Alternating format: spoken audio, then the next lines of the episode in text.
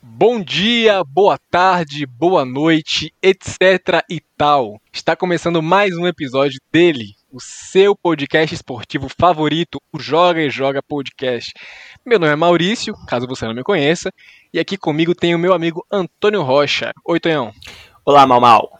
Vamos começar aqui um episódio incrível de muita tristeza do futebol brasileiro. Mais uma vez, está pronto para isso? Nunca estou, mas faz parte da magia desse lindo podcast. Eu fico feliz com a tua sinceridade, porque é exatamente assim que eu me sinto, né? Se fosse por mim, a gente não teria episódio de hoje, mas a gente não escolhe às vezes, né? O Brasil nos obriga a trabalhar. O Brasil nos obriga a trabalhar. E eu fico triste por isso. Mas também fico feliz, porque temos a oportunidade de falar muita groselha. Com certeza. Então, sem mais delongas, vamos começar a falar dele, o futebol que tanto me entristece. Começando com um resultado que me deixou muito depressivo, que foi uma partida incrível entre Fluminense e Goiás.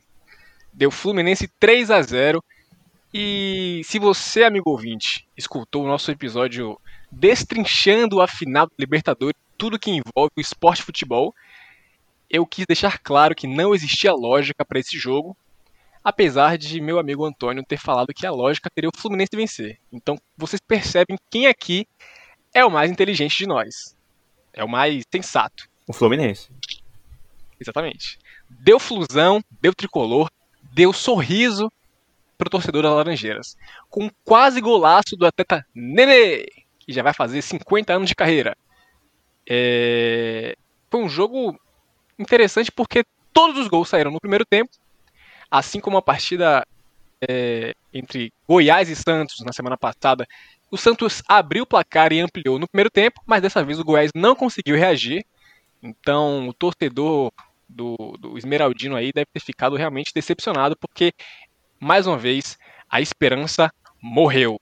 Tonhão, o que é que você fala sobre essa partida incrível de futebol? Acho que o mais interessante é porque ninguém mais ligava para o Fluminense. Eu acho que até o próprio torcedor do Fluminense, quando o time atingiu aqueles 45 pontos, parou de assistir aos jogos. E do nada o Fluminense embalou. Nos últimos quatro jogos foram três vitórias e um empate. E o Fluminense está agora em quinto lugar, né? É, a cinco pontos do G4, né? E não sei se você que está nos ouvindo sabe, mas nosso dever aqui é informar. Hoje saiu pela a Comembol ela divulgou né, exatamente quais são os times e os potes é, para o sorteio que vai acontecer no dia 5, né, nessa sexta-feira, referente às frases preliminares da Libertadores da América. Sim, a Libertadores já vai começar novamente daqui a pouco. E teremos uma, uma pré-Libertadores, como a gente chama aqui no Brasil, né? é muito caótica, né? Quando a gente para para olhar os nomes, né, em relação ao peso de camisa dos times que estão nessas fases, a gente se assusta, a gente pensa, meu Deus, isso é fase de grupos? Porque realmente tem muito time de tradição lá, é, times como Universidade Católica, São Lourenço, que realmente podem acabar pegando os dois times brasileiros, né, que vão para essa pré-libertadores. Então, se a gente falava aqui sobre a falta de vontade de muitos times, né, em, nesse campeonato brasileiro, às vezes não queriam o título, não queriam, é, queriam ser rebaixados, não queriam o G4, não queriam nada. Eu acho que agora aqueles times que estão ali embolados numa vaga pela Libertadores, eles podem começar a pensar em tentar fugir dessa pré-Libertadores, especialmente aí o torcedor do Corinthians, né, que tem seus traumas com a pré-Libertadores, né, caiu para o Guarani do Paraguai, para o Tolima, e então talvez seja a hora de dar uma valorizadazinha maior pra Sul-Americana, né? Pensar assim, pô, velho, eu nunca ganhei uma Sul-Americana, né? Então talvez seja mais interessante aí disputar essa Sul-Americana do que correr o risco de cair nessa pré-Libertadores que vai vir muito, muito puxada. E o Fluminense, claramente um time visionário, percebeu isso, resolveu embalar e agora está com tudo nessa luta pelo G4. Né? Vê aí o São Paulo em uma queda depressiva, triste, terrível, uma queda que me lembra muito o Palmeiras em 2009. E o Fluminense parece que está atento a isso. Né? Tem aí ainda cinco jogos pela frente até o final do campeonato para tirar cinco pontos de diferença para o São Paulo. E pode ser aí que o Fluminense, contra tudo e contra todos, né? quando a gente já imaginava que o Fluminense iria estagnar após a saída do Odair Maionese, Fluminense parece que está de volta na luta pelo G4 e realmente conseguir uma vaguinha aí nessa fase de grupos da Libertadores pode ser muito, muito, muito interessante, tendo em vista as dificuldades que possam vir para os times brasileiros que caiam nessa pré-Libertadores, Maurício. Em relação ao Goiás, a gente falou aqui várias vezes sobre como é a pior coisa que você pode fazer para uma outra pessoa é dar esperanças para ela. O Goiás e o Coritiba fizeram isso, especialmente o Goiás fez bastante isso nesse segundo turno, e apenas para decepcionar o seu torcedor mais uma vez. Está a seis pontos de sair da zona de rebaixamento, faltando cinco rodadas e realmente é um desafio muito complicado para o clube esmeraldino lá de Goiânia. Meus pêsames aí o Goiás, mas eu mantenho a minha convicção de que realmente é um desses três times que já estão garantidos, carimbados na Série B da próxima temporada. A gente fala muito de oscilações no Campeonato Brasileiro e o Goiás por muito tempo foi um dos pouquíssimos times que não oscilava, né? Fazendo questão de se manter ali firme e forte no Z4 por todo, toda a competição. E aí esboçou essa reação do segundo turno, insinuando que poderia fugir do Z4, mas no fim das contas o planejamento e a entrega e o comprometimento de um trabalho sério mostram que o Goiás se mantém firme na briga pela Série B da temporada 2021 do Campeonato Brasileiro. Parabéns aí ao toda a diretoria do Goiás que se mantém séria, né? E em se tratando de Fluminense, que muito particularmente falei sobre não saber explicar como é que o Fluminense de Odair Maionese se mantinha né, em uma posição tão confortável, tão alta na tabela, eles talvez tenham se perguntado muito a mesma coisa, né? Como é que a gente está aqui, né? Mesmo depois de tantos resultados negativos. Talvez eles tenham achado a resposta. Eles tenham achado a resposta. E aí resolveram, já que estamos aqui, por que não fazer uma bagunça? E agora partem em busca do G4. E as ironias da vida é que o último time de futebol que o São Paulo, que já foi mencionado, venceu no Brasileirão foi o próprio Fluminense, né? Então, será que isso é o karma acontecendo? A gente não sabe dizer, mas pode ser. E mais um dos times que ninguém entendia o que estava acontecendo e resolveu se tomar proveito disso, jogou no mesmo dia. Foi o caso do Internacional, que dessa vez venceu o Red Bull Bragantino por 2 a 1 no Beira-Rio. Um jogo que teve uma penalidade marcada, um pouquinho polêmica, né? Muita discussão quanto regras. As pessoas adoram discutir regras, né? Não importa se a regra está escrita no papel, ela sempre será passível de discussão na internet, inclusive na rede social Twitter. Foi o caso do pênalti marcado cobrado pelo Edenilson, que sacramentou a vitória do, do Internacional sobre o Bragantino, num jogo de das duas equipes que estavam mais em alta aí nesse, neste ano de 2021, né? Estavam trucidando a todos e deu líder e segue firme, forte, imparável, incansável em busca desse título aí que muito, mas muito difícil de escapar das mãos coloradas. Tonhão, o que é que você fala sobre a partida Internacional 2, Bragantino 1? Eu achava que esse seria finalmente o jogo em que o Internacional não iria vencer. Fui surpreendido, né? Que realmente a vontade de vencer desses garotos é linda demais. É os e... guri. Os guri. E a vontade do Bragantino de perder esse jogo não era grande, mas no final do jogo você acaba sendo é, castigado, punido pelo seu próprio mérito. Né?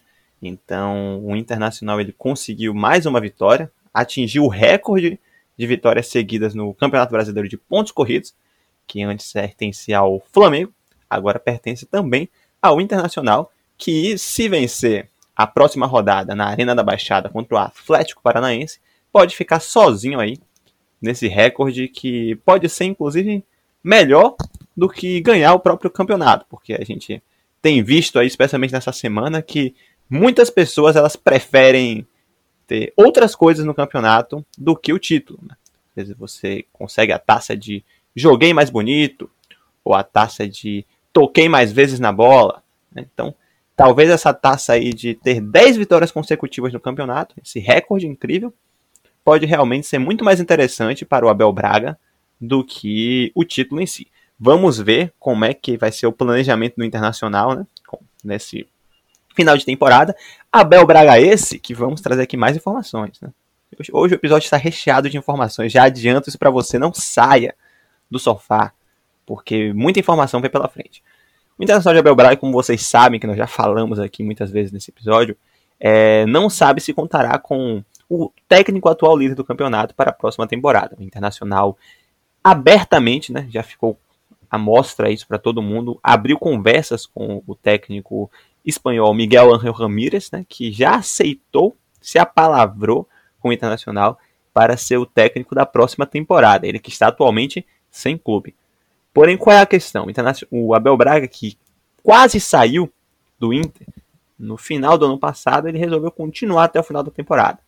Assumiu a liderança quando ninguém imaginava que fosse possível e tinha uma oferta nas mãos da Arábia Saudita, do futebol árabe, recusou porque pretende ficar no Brasil.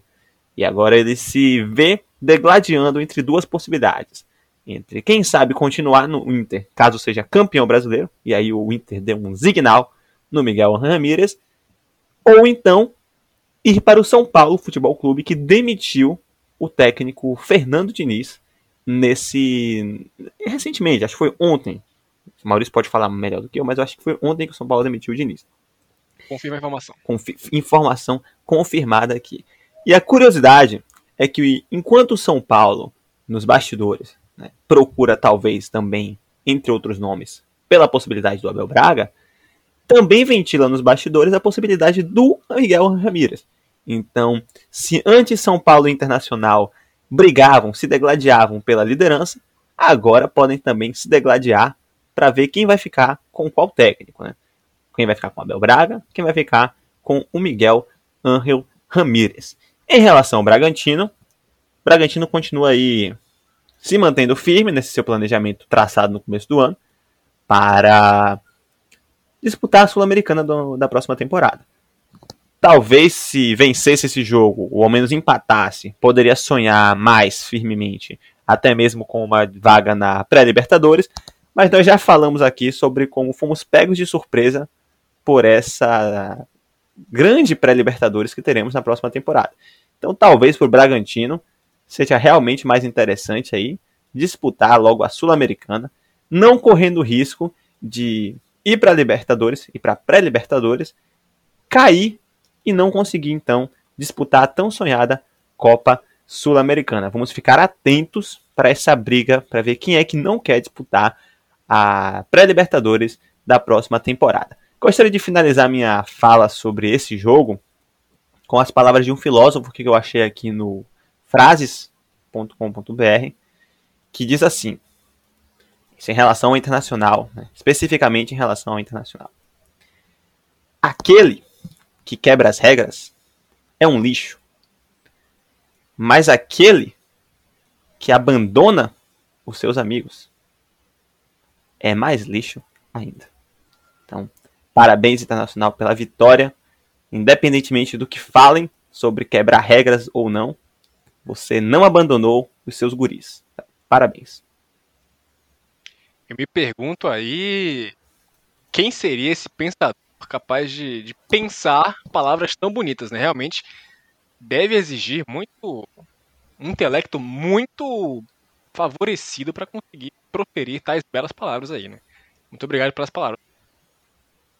E em se tratando dessa sequência aí de, de vitórias consecutivas que o Internacional atingiu, diga de passagem que esses últimos dois jogos eram muito difíceis para a equipe do Internacional. Né?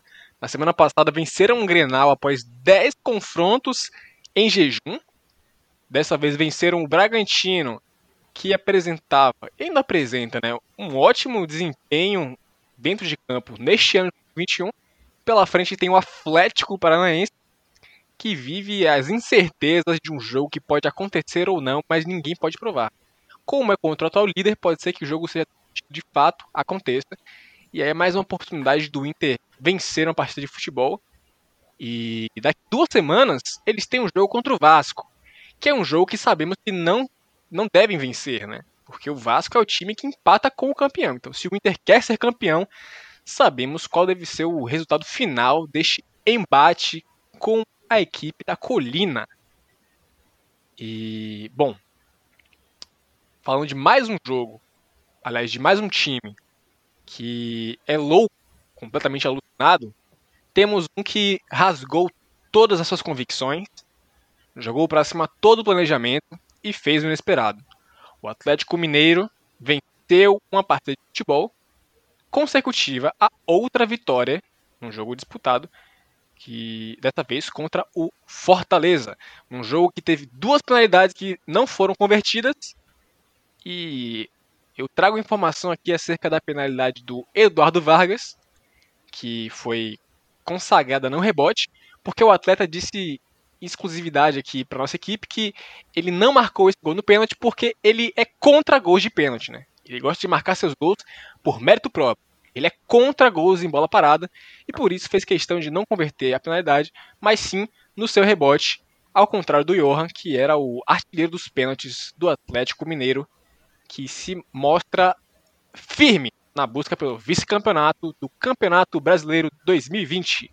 Tonhão, o que é que você diz sobre essa partida de Atlético Mineiro e Fortaleza, o pobre Fortal?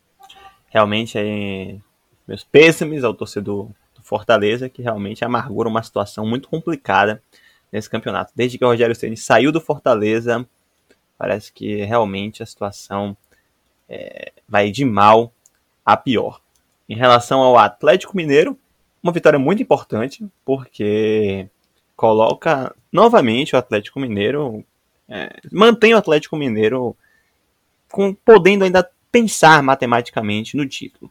São cinco pontos de diferença para o Internacional, que é o líder, faltando cinco rodadas. É, é uma pontuação difícil de se tirar, muito pela consistência que o Internacional vem tendo, né? E também pela inconsistência que o Atlético Mineiro tem. Você bem falou aí que é, quebrou essa regra aí, né, do Atlético Mineiro, conseguiu vencer dois jogos em consecutivo, mas talvez aí tenha o furinho na regra, porque o jogo anterior não era válido pela rodada anterior. Na rodada anterior, o Atlético Mineiro tinha perdido. Então, talvez se a gente for olhar na sequência de quando foi a rodada do jogo Atlético Mineiro e Santos, talvez o jogo anterior àquele, que teria né, acontecido naquele momento, o Atlético Mineiro teria também perdido ou empatado. Não vou fazer isso porque não tenho compromisso com essa informação que estou passando. A minha, o meu compromisso aqui é com a informação de que o Atlético Mineiro está on fire, né? Falamos aqui sobre técnicos, né? Fala agora também sobre o técnico do Atlético Mineiro, que mais uma vez no murmurinho, a gente vê aí, a gente ouve falar que o técnico Jorge Sampaoli pensa talvez em não continuar no Atlético Mineiro para a próxima temporada. Realmente ele que não gosta, a gente já falou aqui sobre ele não gostar de fazer trabalhos com dois anos juntos, parece, né? Não fez isso no Santos, não fez isso no Atlético Mineiro. Talvez ele não fique. Mas fato é que ele está aprovando os reforços que o Atlético Mineiro está fazendo já para a próxima temporada. O Atlético Mineiro fechou com o atleta Hulk, e também com, efetuou a opção de compra do atleta Johan. Então, realmente vai ser muito estranho se o Jorge Sampaoli não continuar no Atlético Mineiro na próxima temporada, enquanto participa aí da formação do elenco da próxima temporada. Realmente um ano muito atípico, né? Uma temporada muito atípica, porque a temporada não acabou, mas o planejamento para a próxima já está acontecendo como se essa temporada já tivesse acabado. É, para o torcedor do Fortaleza, novamente, minhas condolências. Né? Fico triste, gosto do Fortaleza. Sempre torço muito para que os times nordestinos é, fiquem na Série A, mas está difícil. Está difícil. Torcedor do Fortaleza, amigo torcedor do Leão, a dor é forte, mas você pode sorrir. Está permitido sorrir, porque nem tudo está perdido. É, ainda vamos falar de mais um jogo logo daqui a pouquinho, que pode ser um motivo para a cura dessa tristeza tão profunda que vocês sentem nessa vida pós-Rogério mais uma vez pós-Rogério Senna. Só que não é agora, porque agora vamos falar de um jogo morno, de dois times que não sabem para que lado vão, né, aparentemente, não sabem se insinuam uma reação, uma reviravolta, ou se ficam apenas caídos no meio do caminho, que é o caso do Coritiba e Grêmio, que empataram por 1 a 1 lá no Couto Pereira, Couto da família Pereira, com direito a mais uma oportunidade importantíssima pelo lado do Grêmio, que adora é, garantir resultados no final do jogo. Né? O atleta Jean, da família Pierre, perdeu uma penalidade, né? não foi capaz de converter a penalidade no nonagésimo minuto de jogo. Realmente é para se pensar profundamente o que acontece com a vida do cidadão desse. E, bom, o Grêmio que simplesmente adora abdicar campeonato de pontos corridos para focar em Copas e não joga uma Copa há um mês, está aí completamente louco, alucinado na tabela de classificação, em busca incessante aí pelo recorde de empates, né? Já foi mencionado aqui, buscando o recorde do empatite. Neste momento eles já têm o marco de 16 empates, se não me engano, o recorde é de 17 jogos. Então eles têm a oportunidade nas próximas cinco rodadas de fazer, usar e abusar dessas chances de criar um marco intocável, intangível para as próximas gerações. Já são né, três jogos que o Grêmio ficou no chorinho, né? Perderam para o Inter, perderam para o Flamengo e agora empataram com o Coxa, que está ali amargurando a vice-lanterna. E levaram um gol de goleiro, né? Então, se eles se deram bem contra o São Paulo, conhecido por ter o goleiro artilheiro Rogério Ceni, e depois sofreram para o Flamengo do treinador Rogério Ceni, dessa vez um goleiro marcador de gols engoliu o resultado de garantiria os três pontos para o Grêmio. Tonhão, o que é que você diz sobre esse jogo? Gostaria de falar algumas curiosidades sobre essa partida. Primeira das que a gente fala sobre o Vasco ser um time que empata, mas na verdade o Coritiba, nas últimas cinco rodadas, teve quatro empates e uma vitória. Olhando as últimas rodadas cronologicamente, né? porque podem ter ocorrido aí rodadas atrasadas. Mas não sendo o caso, foram quatro empates e uma vitória nos últimos cinco jogos. O que totalizam sete pontos nas últimas cinco rodadas. E faltam cinco rodadas para acabar o Campeonato Brasileiro.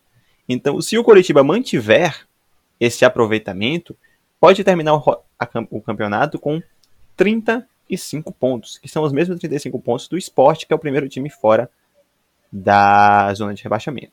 Porém, pela, pelo critério de desempate chamado número de vitórias, o Coritiba não conseguiria escapar da, do rebaixamento. Então é por isso que é um desses times que eu também me indigno por estar dando esperanças ao seu torcedor, porque o empate contra o Grêmio foi um bom resultado. Ainda mais essa sequência positiva sem derrotas. É um, muito interessante. Porém, não parece ser o suficiente. Não é o suficiente. Então, realmente, complicada a vida do Coritiba. Sobre o Grêmio, gostaria de falar algumas curiosidades. A verdade é que o Grêmio vai disputar a final da Copa do Brasil contra o Palmeiras, né? Ainda, aparentemente, no dia 28 de fevereiro é que será o primeiro jogo entre as duas equipes, né? E se o campeonato terminasse agora, nesse exato momento, terminou o Campeonato Brasileiro, todos nós diríamos graças a Deus, é claro. Mas se, se terminasse agora o campeonato, e ficaria a decisão da última vaga da Libertadores, e caso o Palmeiras fosse campeão da Copa do Brasil, o Fluminense, que é o quinto colocado, que atu atualmente estaria indo para a pré-Libertadores, estaria indo automaticamente para a fase de grupos. Que o Palmeiras estaria acumulando duas das vagas diretas, então essa vaga teria que ir para o quinto melhor time do Campeonato Brasileiro, que seria justamente o Fluminense nesse momento. O Grêmio e o Atlético Paranaense iriam para a pré-Libertadores. Então o Grêmio, tido como rei de Copas, caso perca esta final de Copa, poderá ter aí um caminho muito árduo na próxima temporada, tendo que disputar uma pré-Libertadores, talvez aí contra um time de camisa, um time pesado da América do Sul. E o Fluminense talvez possa aí querer se agarrar a esse detalhe e torcer bastante para que o Palmeiras ganhe essa final da Copa do Brasil, para que o Fluminense possa ir tranquilo disputar a fase de grupos da Libertadores da próxima temporada. E para finalizar, gostaria de dizer que o amor está no ar e o Grêmio atingiu a marca impressionante de 52 pontos. Que se você olhar o número 52, ele forma um coração. E é também o aproveitamento do Grêmio, que é 52.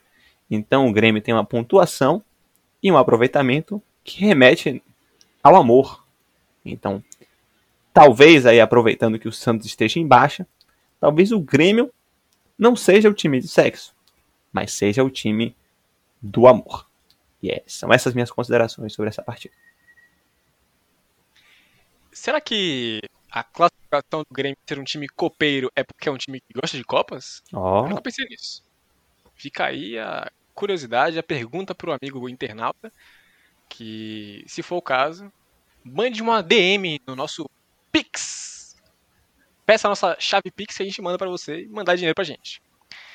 E, bom, voltando a falar do esporte futebol, agora sim vamos falar de um jogo que é relevante para o torcedor do Fortaleza. Vasco da Gama 0, Bahia 0. Um jogo marcado por agressões, por pouca efetividade e por nenhuma proposta de jogo. Foi o que aconteceu nessa tarde de domingo, ensolarado e sem nenhuma graça e muita preocupação com o atleta Douglas, que eu não sei como é que fala o sobrenome dele, mas é o goleiro do Bahia, que levou uma solada sem precedentes na escala Richter durante a partida ali. É, mandar uma mensagem direta aqui para a família do Douglas. Melhoras para o atleta. Sabemos que vocês acompanham o nosso episódio. Eu não tenho absolutamente nada a falar desse jogo que eu realmente esperava muito, né? Porque é um jogo de seis pontos, de duas equipes que estão na zona da bagunça e aparentemente não fazem a menor questão de sair dessa tal zona da bagunça, né? Porque cada um saiu com um pontinho, continuam estagnados ali na semi-portaria do Z4, né? O Bahia com 36 e o Vasco com 37 pontos, respectivamente, né? Porque falei o nome deles. Então eu passo a palavra para Antônio Rocha um jogo incrivelmente ruim, como você bem falou. E se para nenhum dos dois um empate interessava, né, realmente foi exatamente esse resultado que aconteceu, né? Talvez contra todos os prognósticos. Mentira, porque nós sabemos que o Vasco de Vanderlei Luxemburgo empata, ou pelo menos deveria empatar. Finalmente empatou. Para o Bahia, teoricamente por estar jogando fora de casa e o ponto ter garantido que o Bahia tivesse uma distância um pouquinho maior do Z4, teoricamente teria sido um bom resultado. Porém, como você bem falou, houve a expulsão né, do Castan, Leandro Castan, do Vasco, ao fazer aquele golpe né, de taekwondo, o atleta Douglas, ponto. É, porém, então, por conta disso, foi um resultado ruim para o Bahia. Bahia poderia ter conquistado essa, esse triunfo, né? tendo um jogador a mais, mas isso não aconteceu. Bahia empatou. E Bahia e Vasco, né, quando você para para olhar os últimos cinco jogos, tem um aproveitamento interessante, né, que pode ser o diferencial nessa reta final para que os dois consigam escapar de vez do rebaixamento. Né. Porém, a pontuação ainda é muito próxima, é uma pontuação muito pequena, então abre o olho Vascão, abre o olho meu Bahia, porque o campeonato ainda não acabou, por mais que nós não aguentamos mais este campeonato. Fazendo aqui uma, uma projeção do final de campeonato do Vasco, na próxima partida dele será contra o Flamengo, né? O Vasco é clássico e vice-versa, então não existe lógica. Depois pegarão o Fortaleza, então mais um jogo de seis pontos, importantíssimo, pegarão o Internacional, que é atual líder e principal candidato no momento ao título, portanto, empate. Enfrentarão o Corinthians, e ninguém sabe se o bate-sinal estará ligado na época, e encerrarão a sua jornada no Brasileirão contra o Goiás, né?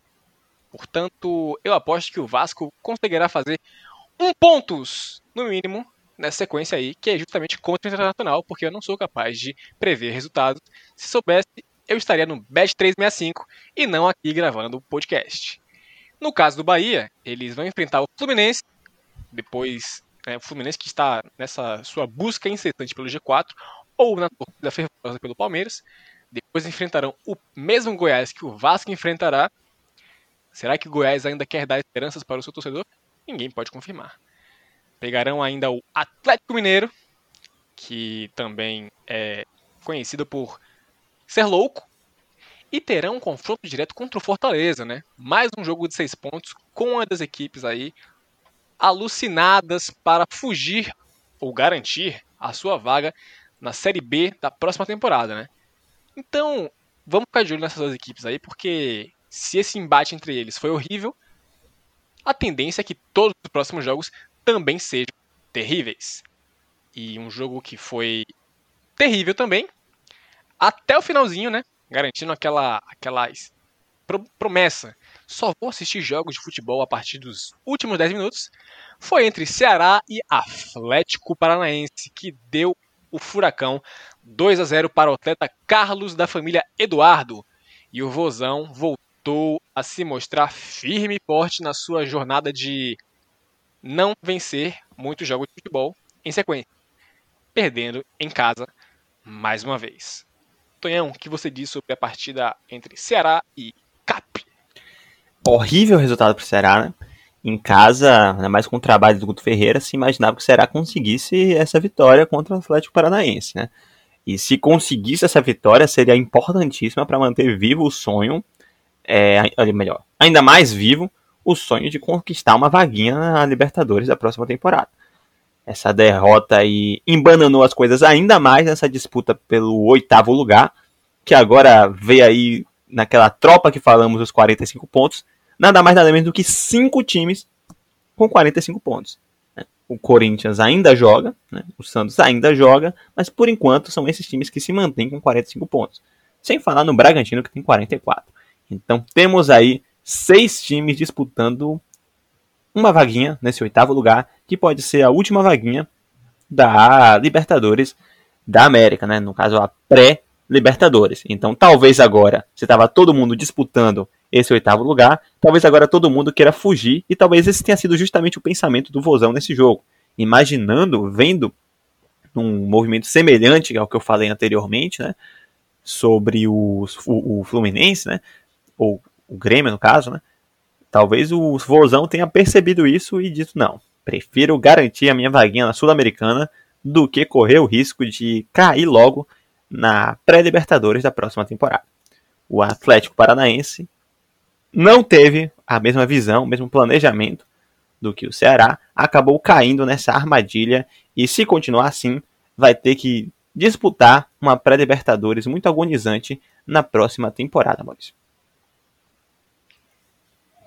se a gente parar para analisar a tabela, são seis equipes completamente aglomeradas no meio da tabela. Estão completamente transtornadas, com medo dessa pré-Libertadores, claramente. Ainda mais porque o número mágico dos 45 pontos já está né, nas mãos deles, né? Portanto, o rebaixamento não é mais factível, segundo os matemáticos, né? Porque pode ser que sempre pode ser que existam reviravoltas, mas ninguém espera isso. Então, realmente, entristecedor o Vozão deixar escapar essa oportunidade aí num jogo de seis pontos, né? Mais um jogo de seis pontos na rodada. E o Cap aproveitou e engatou uma segunda vitória consecutiva. O futuro é promissor, né? Apesar de ter esse embate com o líder internacional. Então, não tenho nada a declarar sobre o Cap, porque é um time que ninguém sabe se realmente está no Brasileirão. E se tem um time que eu tenho menos certeza ainda de que está competindo no Campeonato Brasileiro de 2020 no ano 2021, esse time tem três cores, é homônimo de um estado brasileiro e também é o mesmo nome da sua capital. Sim, eu estou falando dele. Mas eu não vou falar o nome dele não.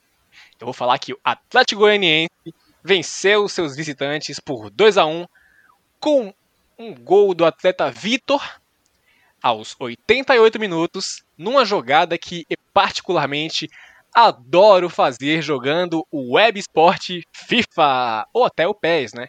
Então, quem quiser patrocinar, fique à vontade, passe os meus dados bancários na maior tranquilidade.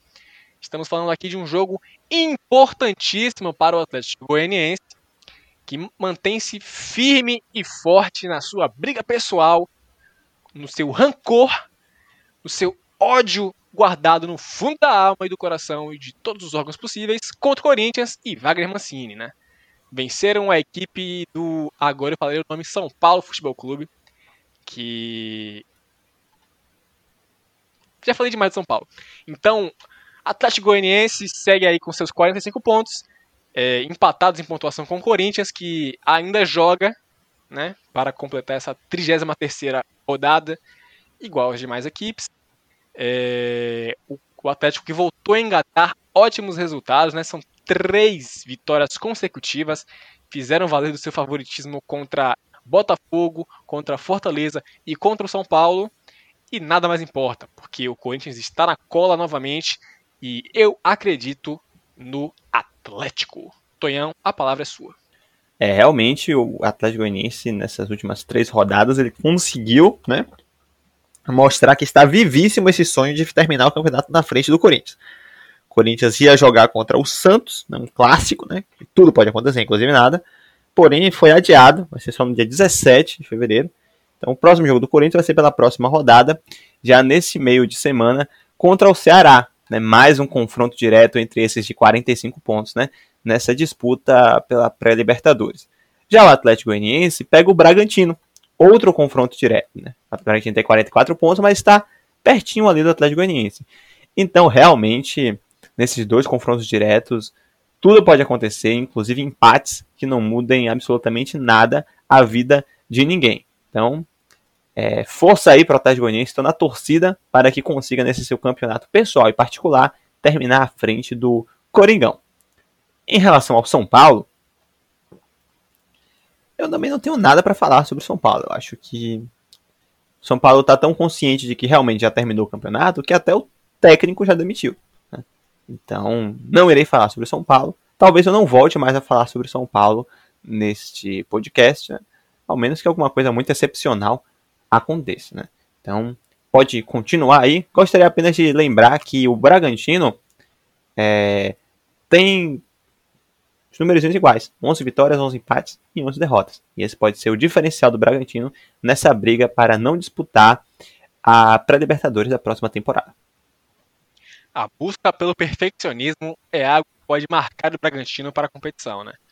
Talvez a CBF, a CBF não permita que eles acabem com esses 33 jogos. Então, enquanto for possível, o Braga deve vencer, empatar e perder de forma consecutiva. Né? Eu acredito que essa é uma possibilidade. É... Como eu me recusei tanto a falar do São Paulo nesse, nesse, nessa, sobre essa partida, né? eu me vejo agora obrigado a falar sobre o São Paulo, porque você já mencionou aí a questão do, da demissão do ex-treinador e psicólogo Fernando da família Diniz.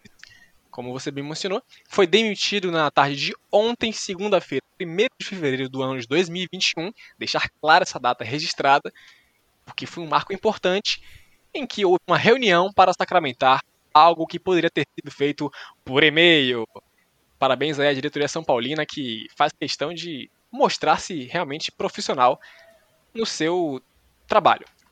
E por falar em especulações também, é, você já mencionou o Miguel Angel Ramírez e até Abel Braga como ventilados para o, o desempenhar funções de treinador do São Paulo. É, como o Diniz foi demitido, é, neste momento quem toma conta é o, o Visoli, que é o adjunto da equipe, o adjunto fixo da equipe de São Paulo. Mas tendo em vista aí também especulações de dois treinadores portugueses, como já é moda no Brasil, né? Então tem o treinador Vitor Pereira, que estava no Xangai SIPG, que foi até treinador do Hulk, né? Que já foi mencionado aqui, né? O atleta Hulk, dos Vingadores mesmo. E tá sem, tá sem clube no momento, acabou de encerrar o contrato. É uma possibilidade, apesar de indecisões sobre valores contratuais. E o André, da família Vilas Boas, que quase fechou com o São Paulo, acho que em 2013, né? Mas por N motivos acabou não dando certo. E há quem diga que após ventilarem o nome do André Vilas Boas desde ontem ou desde domingo, ele ficou sabendo, recebeu no zap, e hoje ele anunciou sua demissão do Olympique de Marseille, né? clube que treinava desde 2019. Né? Existe a justificativa de que ele se demitiu porque um jogador o qual ele não pediu foi contratado. Também se combina com é, umas crises com a torcida aí recentemente, né? Nesse final de semana é, houveram ataques ao centro de treinamento, se não me engano, né? inclusive com, com bombas incendiárias.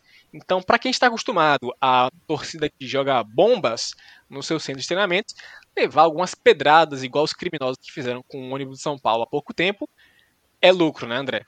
Então, essa é a informação que eu tenho para dar, né? Não faço apenas meme, tem informação aqui. Então, voltando a falar do esporte de futebol, vamos para um jogo que foi um meme completo, né? Esporte 0, Flamengo 3, com direito a provocação, com direito a gol de Cucabol, com direito a gol de Renato Gaúcho Ball. O Flamengo usou e abusou do esporte, 3 a 0 Deu o recibo, a nota aí, para quem quiser, fica com troco também, Thiago Neves, segundo o Diego. E a equipe do, do Rogério Ceni consegue se mostrar realmente presente na briga pelo, pelo título, né? Apesar de não depender apenas de si, eles estão demonstrando agora alguns resultados mais contundentes com desempenhos positivos. Tonhão, a palavra é sua. Realmente, a gente falou sobre notícias boas para a torcida do Fortaleza, essa é uma delas, né? Porque o esporte perdeu novamente e se mantém ali com os mesmos 35 pontos do Fortaleza. Então, essa pode ser uma notícia boa para o Fortaleza que não importa o quão ruim o seu time esteja, tem outro também muito ruim querendo disputar esse posto com você. Em relação ao Flamengo, é complicado, né? Porque reassumiu a vice-liderança, né? Com esse resultado, porque poderia perder para o Atlético Mineiro, mas conseguiu se manter ali na segunda colocação. Não depende só de si, como você bem falou, para conquistar o título. Mas quando a gente para para comparar né, o retrospecto né, do Internacional e compara com o do Flamengo, realmente, e o do Galo também, realmente o do Inter chama mais atenção e dá mais tranquilidade e confiança para o torcedor do seu time. O Flamengo, é, muito se falava sobre ter obrigação de conquistar esse título. Não vejo, não, não via dessa maneira, não vejo também nesse momento Acho que realmente são esses três times, Inter, Flamengo e Atlético Mineiro, que devem brigar até o final do campeonato pelo título, mas realmente dou uma vantagem para o Inter. Acho que o Inter realmente tem tudo para poder carimbar esse título com antecedência, inclusive. Né? Acho que até tem uma tabela mais confortável, mais interessante do que o próprio Flamengo. O Flamengo tem um clássico pela frente, por exemplo. O Inter já, já despachou o seu clássico para trás. Né? O Flamengo pega o Bragantino, né? que é um jogo difícil, lá, lá, lá em Bragança, né? O Inter pega o esporte, enfim. Acho que por esses motivos o Inter realmente deve sacramentar o título a qualquer momento. Mas o Flamengo acredito que seja realmente mais favorito a essa vaga de segundo lugar do que o Atlético Mineiro, porque realmente o Atlético Mineiro não sabemos o que esperar. E o Rogério Ceni tem tudo aí para decepcionar o torcedor rubro-negro e conquistar esse segundo lugar e se manter no comando do time da Gávea por, pela próxima temporada, né? E conseguir aí conquistar mais muitas eliminações, né? Nesses próximos tempos aí de Flamengo. Então, sucesso aí para o Rogério Ceni à frente do Flamengo e parabéns. Sem falar que ele também tem a oportunidade aí de florear seu currículo com várias taças Guanabaras, Taça Rio e campeonatos cariocas, que são títulos muito importantes para se colocar no currículo, ainda mais o Rogério Ceni que é um viciado em vencer. É... Eu tenho só um comentário final sobre a partida, né? Por conta do esporte ter vencido o seu confronto direto na última rodada contra o Bahia, né? Venceram por 2 a 0 um resultado muito importante que, apesar desta derrota, é... correu dentro dos conformes, né? Não é de se esperar que o esporte conseguisse vencer o Flamengo, né? Não seria dar a lógica, apesar de ser um campeonato repleto de loucuras e alucinações coletivas. Mas eles fizeram a parte deles, que foi vencer o Bahia, num confronto importantíssimo, e depois seja o que Deus quiser. O esporte que tem pela frente um confronto contra o Botafogo, coitado do Botafogo. Mas ainda temos coisas boas para falar do Botafogo aqui, hein? Vamos com calma. Eles vão enfrentar o líder internacional enfrentam o Red Bragantino, Atlético Mineiro e Atlético Paranaense, né? O calendário não está nada favorável para o esporte, né? Então é hora de rezar. O máximo de orações que o torcedor do, do Leão puder fazer aí, acho que vai ser muito importante para tentar ajudar nessa briga aí contra ou a favor do rebaixamento. Também não sabemos o que o pessoal quer. Também não sabemos qual torcedor de qual leão é que vai rezar mais. Se é o leão da Ilha do Retiro ou o leão da Barra. Ou o leão de Salvador também, né? Às vezes ele pode rezar também. É importante rezar.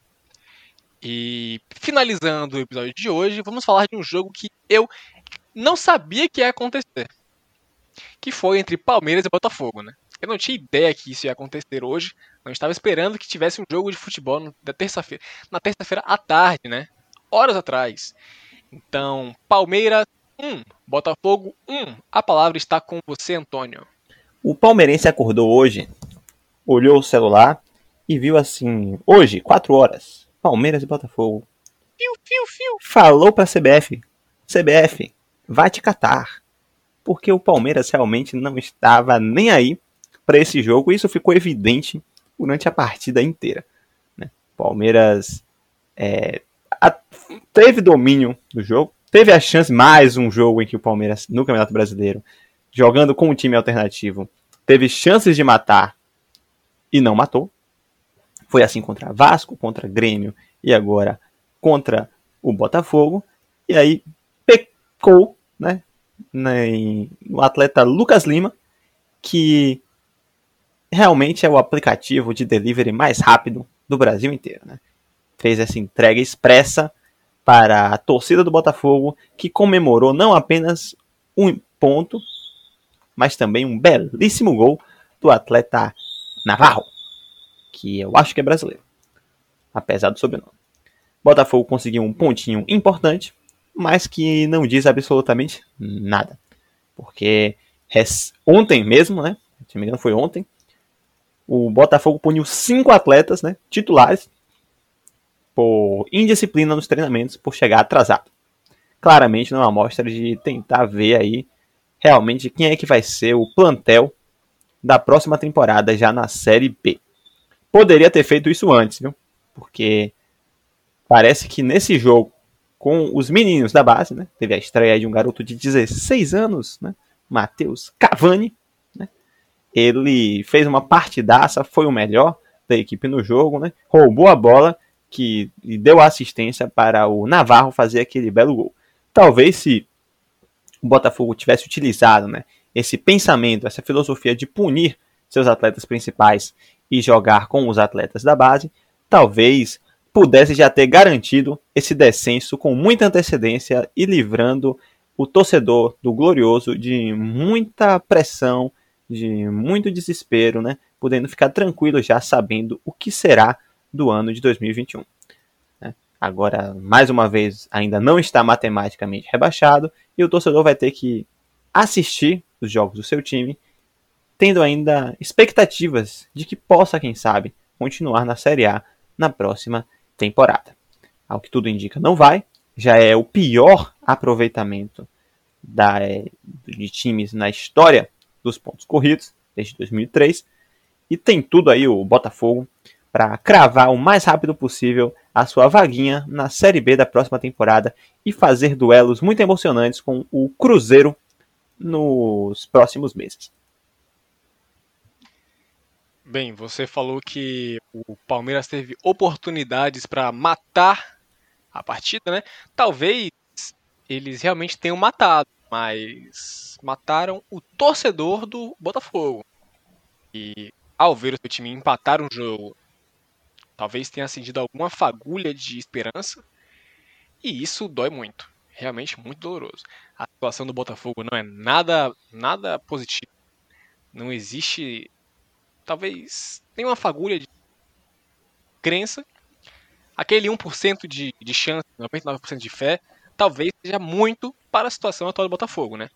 Porém, sempre pode se enxergar o copo meio cheio. Então, talvez o Botafogo esteja aí numa disputa pessoal, né?